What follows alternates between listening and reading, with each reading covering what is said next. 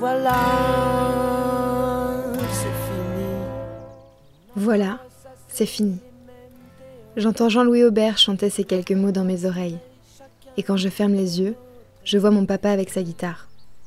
Ce chanteur, sa voix, ses textes, c'est dingue comme il me transporte. Même pendant le confinement, il était là, en live sur Facebook chaque semaine. Et donc je reprends ces mots. Voilà, c'est fini. Message privé tire sa révérence après 40 épisodes. 40 textes derrière lesquels se cachent des amis, de la famille, mais aussi des inconnus.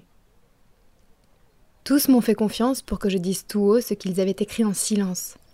Alors je veux remercier chacun d'entre vous d'avoir fait vivre ce podcast, de nous avoir fait ressentir des émotions joyeuses, tristes ou les deux à la fois. Dans ce dernier épisode, je voulais vous raconter ce qui s'est passé dans ma tête le 16 mars dernier. Ce matin-là, je traîne au lit. Comme depuis plusieurs jours, j'ai un quotidien un peu décalé. Un rythme de couche tard parce que je passe des heures à faire des montages vidéo sur mon petit écran de téléphone. C'est ma nouvelle passion. Enfin, j'ai toujours aimé ça, rassembler des images pour ancrer les souvenirs. Bref, ce matin-là, lorsque je saisis mon téléphone, je vois deux appels manqués. L'un provient d'un rédacteur en chef d'une radio qui semble tout juste se souvenir de mon existence après un an de silence radio, justement. L'autre émane de Sacha, que vous connaissez tous désormais, et qui donc continue de veiller à mon bonheur après notre séparation. Le premier me laisse un message pour savoir si je peux venir travailler en cette période où les pigistes se font rares. Ce sera non, navré. Je clique sur Rappeler Sacha. Il a toujours une longueur d'avance, si bien que quand il me conseille de quitter Paris pour aller vivre chez mes parents pour le confinement à venir, tout le monde prédisait qu'Emmanuel Macron allait l'annoncer le soir même. Je suis déboussolée. Je n'y avais même pas songé. Mais maintenant qu'il le dit, je m'interroge. Est-ce que je vais tourner en rond dans 28 mètres carrés? Sûrement. Est-ce que c'est inconscient de rejoindre mes parents et de risquer de leur transmettre le virus? Est-ce que je suis porteuse saine? Mais j'en sais rien. Et puis il y a ce job que j'étais censée commencer fin mars. Dans ma tête, tout se mélange. Et sans parvenir à comprendre ce qui m'arrive, je me mets à pleurer. C'est très bref, si rapide que je n'ai presque pas le temps de me rendre compte.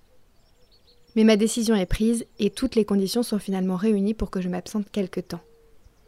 Je m'imagine loin de mon quotidien pendant trois semaines, un mois tout au plus.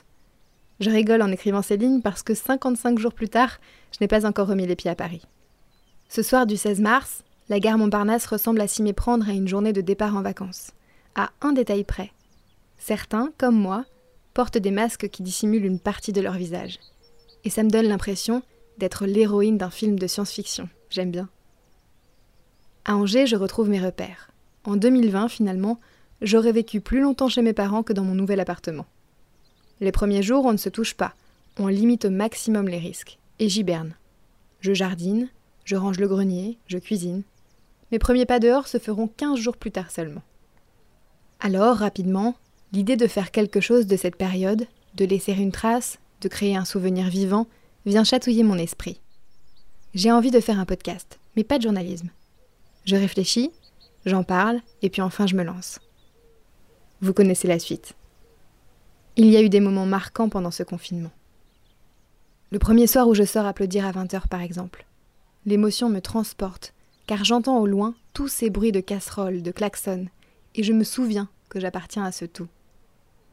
La chronique de Julien Baldacchino sur France Inter, qui conseille à ses auditeurs d'écouter messages privés. Les défis sportifs que j'ai réussi à relever, comme tenir 13 minutes en chaise contre le mur. Vous entendez la fierté dans ma voix? J'ai encore un peu de travail à fournir pour égaler la détentrice du record du monde, qui est de 13 heures, vous avez bien entendu, mais je suis quand même très contente.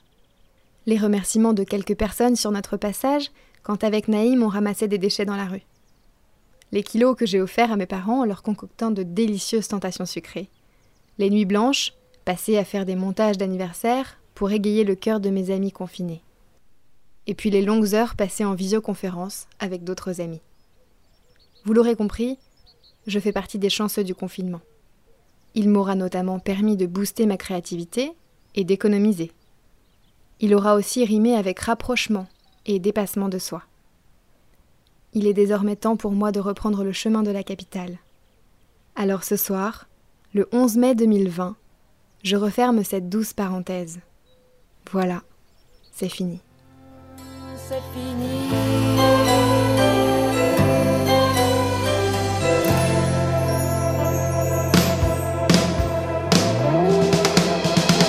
Voilà, c'est fini. On va pas se dire au revoir comme sur le quai d'une gare. Je te dis seulement bonjour et fais gaffe à l'amour.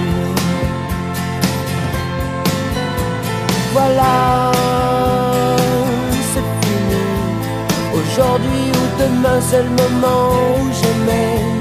Peut-être après-demain, je te retrouverai. Car c'est fini.